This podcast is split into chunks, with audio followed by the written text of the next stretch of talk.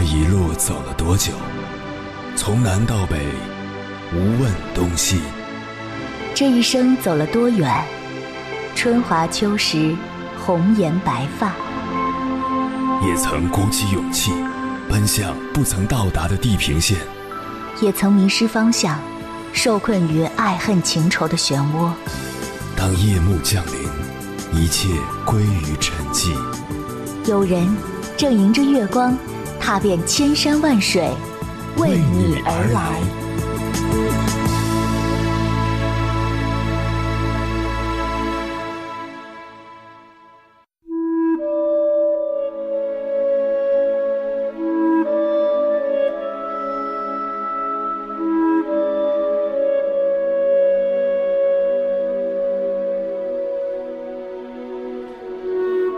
前段时间看了一期杭州和事佬节目，面对镜头，一个女人痛哭流涕地说：“十年夫妻做下来，你怎么这么狠心？”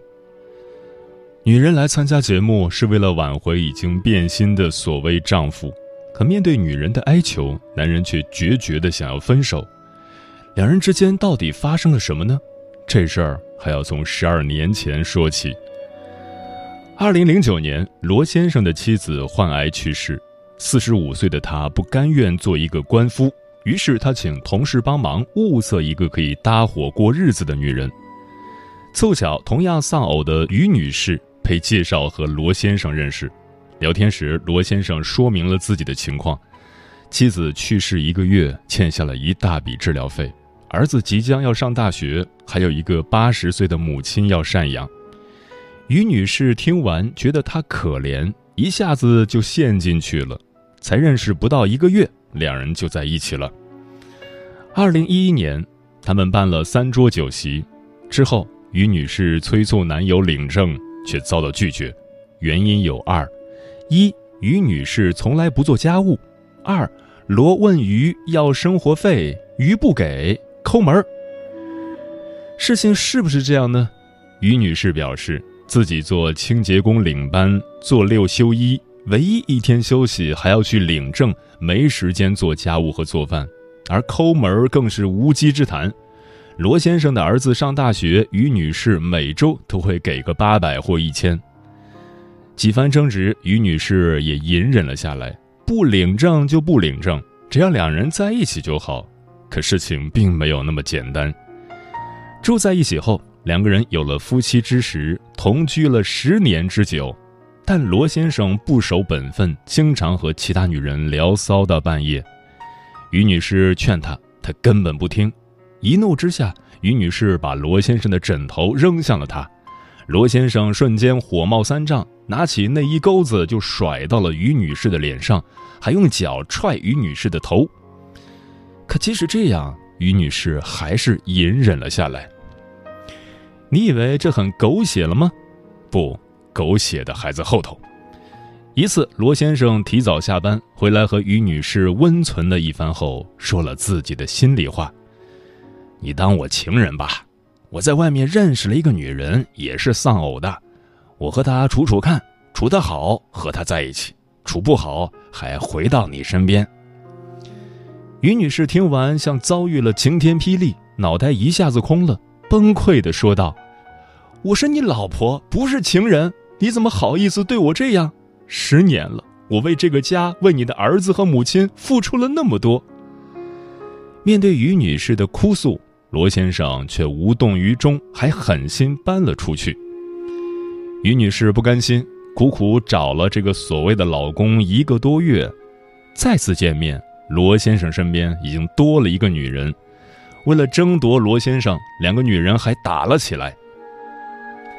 当于女士把小三儿的录音公放出来时，连负责调解的主持人都震惊了，忍不住劝于女士：“他和你结婚十年，还三天两头去找其他女人，你受得了吗？”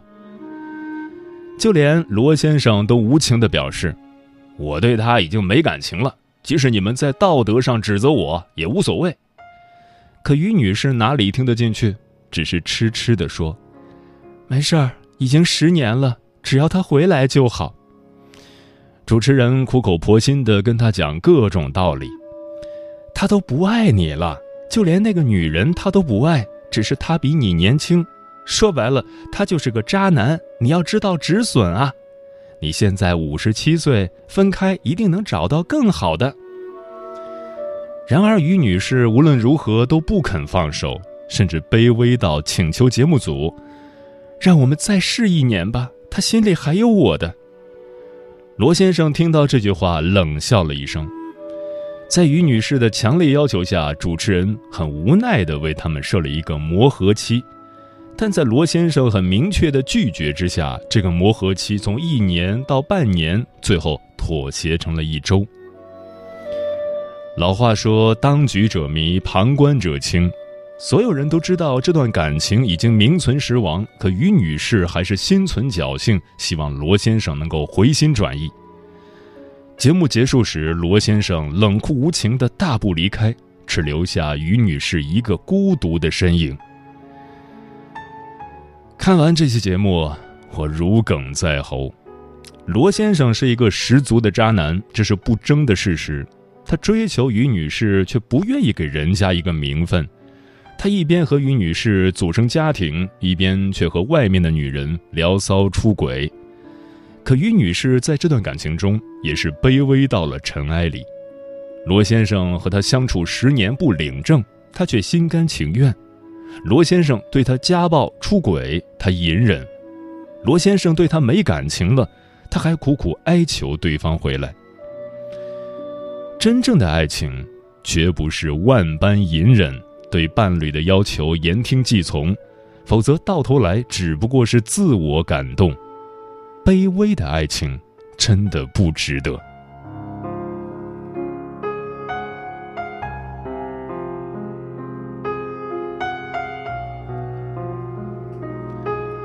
凌晨时分，思念跨越千山万水，你的爱和梦想。都可以在我这里安放。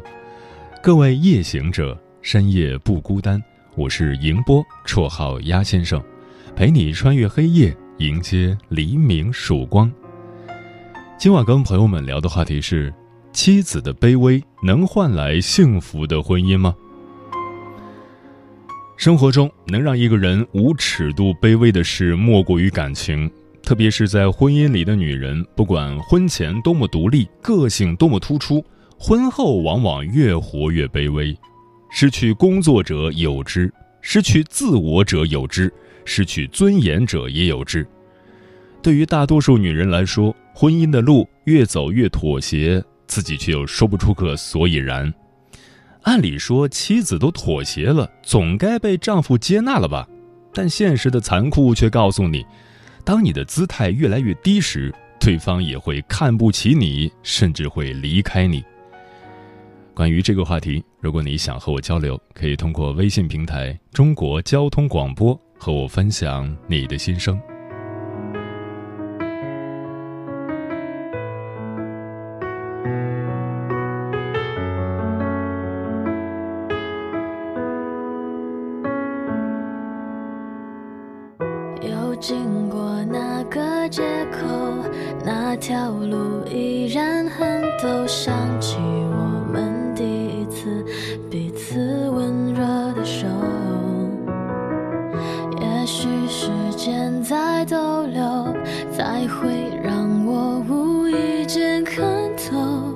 切只是梦游。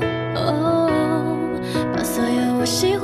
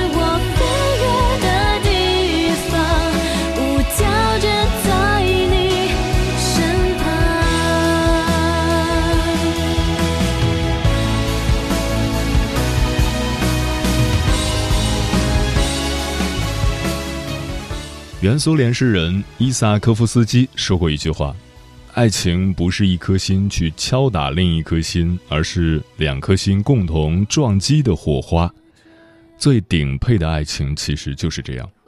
如果在一开始，其中一方就把自己放在不平等的位置，卑微求全，那么只会让另一半越来越忽视你的需求，不把你放在心上。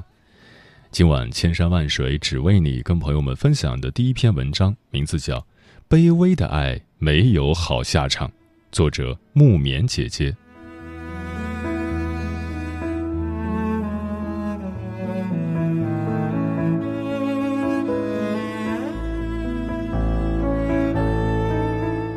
不知道你还记不记得快男王栎鑫与妻子吴雅婷的婚姻？去年年底，结婚五年的王栎鑫突然在微博官宣离婚。在微博里，他写下了对妻子的感谢和祝福：“第二室友，辛苦你这些年了，你是个称职的好老婆、好妈妈、好女儿。谢谢你给我的生命里带来光亮，谢谢你让我拥有了世界上最可爱的两个宝贝。我们会继续爱他们、守护他们，但这一次我就先下车了。”如果你过得幸福快乐，我会由衷的送上祝福；如果你有任何麻烦，我依旧会是你最好的朋友，站在你身后。妻子吴雅婷也做出了回应：选择换一种方式相处，也许是我们最好的结果。各自安好，祝你幸福。网友得知他们离婚，一片唏嘘。想当年，他们从相识相爱到步入婚姻，恩爱甜蜜，令人感动。谁能想到，转眼间，两人的感情就走到了末路，成了室友，然后分道扬镳。但是，循着他们爱情的一些蛛丝马迹，你就会发现，他们的分手有迹可循。两人结婚的时候，吴雅婷曾深情表白王栎鑫：“我不是你众多女朋友中最美的。”但我一定是你最好的妻子。这句话听起来很温暖，但也可以看得出，吴雅婷一开始就把自己的位置摆在了低于其他女生一等的位置。而王栎鑫也曾在一段采访中透露了自己对婚姻的看法：“我结婚与年龄无关，与钱无关，只是想去尝试婚姻这件事。”甚至当王栎鑫被问到一直想做但目前却做不了的事情是什么时，他脱口而出：“离婚。”虽然后面跟了一句开玩笑，但真的只是开玩笑这么简单吗？用离婚来开玩笑，想必也是用开玩笑的方式说出了最真心的话吧。在婚姻里，他也像个甩手掌柜，家里灯泡都是妻子换的，两个孩子也是妻子在照顾。总之，大事小事都是吴雅婷在操持。吴雅婷曾吐槽王栎鑫是个生活不能自理的人，不会用洗衣机，三天不洗澡，三天不换袜子。总结一句就是，他就是我的大儿子。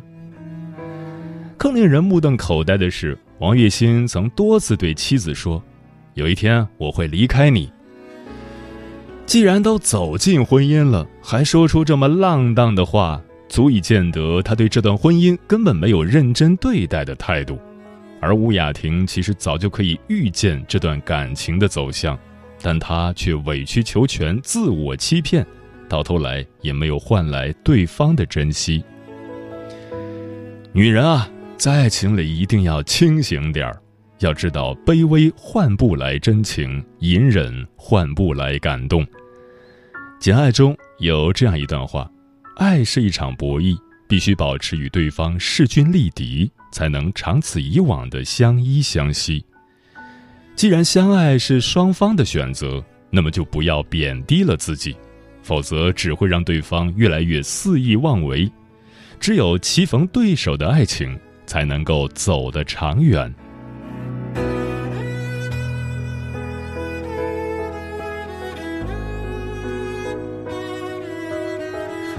说起势均力敌的婚姻，我想起了傅首尔与她的丈夫老刘。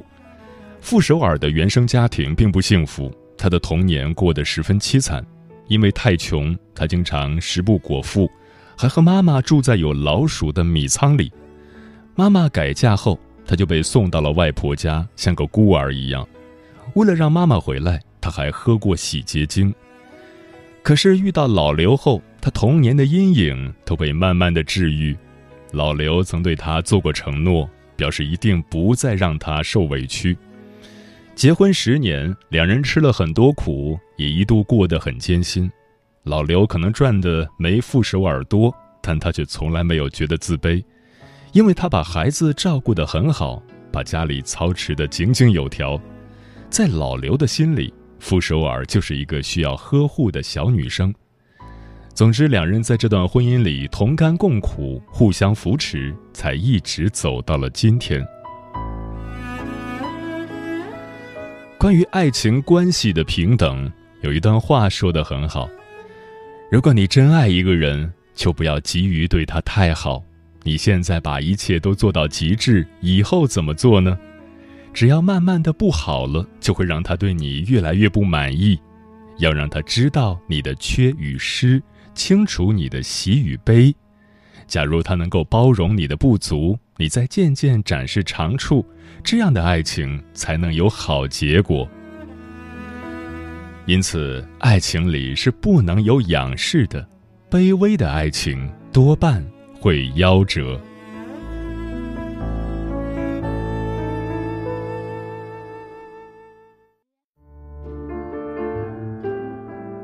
思念叫望穿秋水，有一种记忆叫刻骨铭心，有一种遥远叫天涯海角，有一种路程叫万水千山。千山万水只为你，千山万水只为你，正在路上。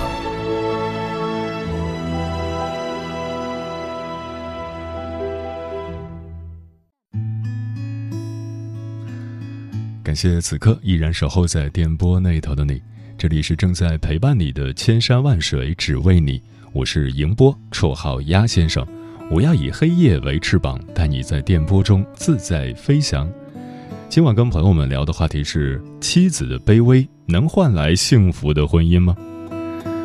红姐说，婚姻中最容易吃亏的就是女方，如果男方既没出钱也没出力，女方就别倒贴讨好男方。别把别人的儿子当做自己的儿子对待，久而久之，男人都会把你看作他妈，认为你所做的一切都是理所当然的。不平等的付出和得不到应有的尊严，会让妻子一直活在怨恨中，根本就没有幸福可言。Nancy 说：“听着这篇文章，心情异常的压抑。一个女人连爱自己的底线尊严都被自己踩在脚下，何以谋爱？”你用什么去爱别人？你的卑微只会让男人更厌烦你。先学会自爱吧。漂浮的云说：“一再忍让，他觉得你好欺负；忍辱负重，他以为你被他吓住了。变本加厉，拳脚相加，恶语相向，是他家的传统。他的父母只能说是养大了他，却没有教育好他，品质恶劣，道德败坏。”上梁不正下梁歪，好种出好苗，但那位热心的介绍人却热情地跑到科里去找我的父亲提亲。从此噩梦开始了。三十年来度日如年，抗争无果。为了女儿忍受家暴，只为女儿能有个完整的家。人生能有几个三十年呢？总之，门不当户不对，尤其是一方家长道德情操败坏的情况下。请谨慎与那类家庭的孩子交往。这是一位听友的现身说法，都是血泪的教训。立位人说。奔忙一整天，深夜回家，正好听到鸭先生分享的这个狗血的故事，实在是太上头了。仓促间想起两句真言：爱情啊，有多少人假汝之名行苟且之事；自由啊，有多少人借汝之意去肆意妄为。任何一份感情都不能僭越公序良俗，安全感亦不是用尊严换取的。唯有洁净、纯粹、专一而美丽的感情，才当得起“爱情”二字。浩然说：“婚姻带给女性的是一种归属感，因为家是你们共同遮风避雨的港湾。爱是平等的，爱是包容的，爱是相互理解的，这样的婚姻才能走得长久。生活中，你一味的付出却得不到对方的回应，你总是扮演着卑微的角色。”那么你的爱要带点锋芒，带点理智。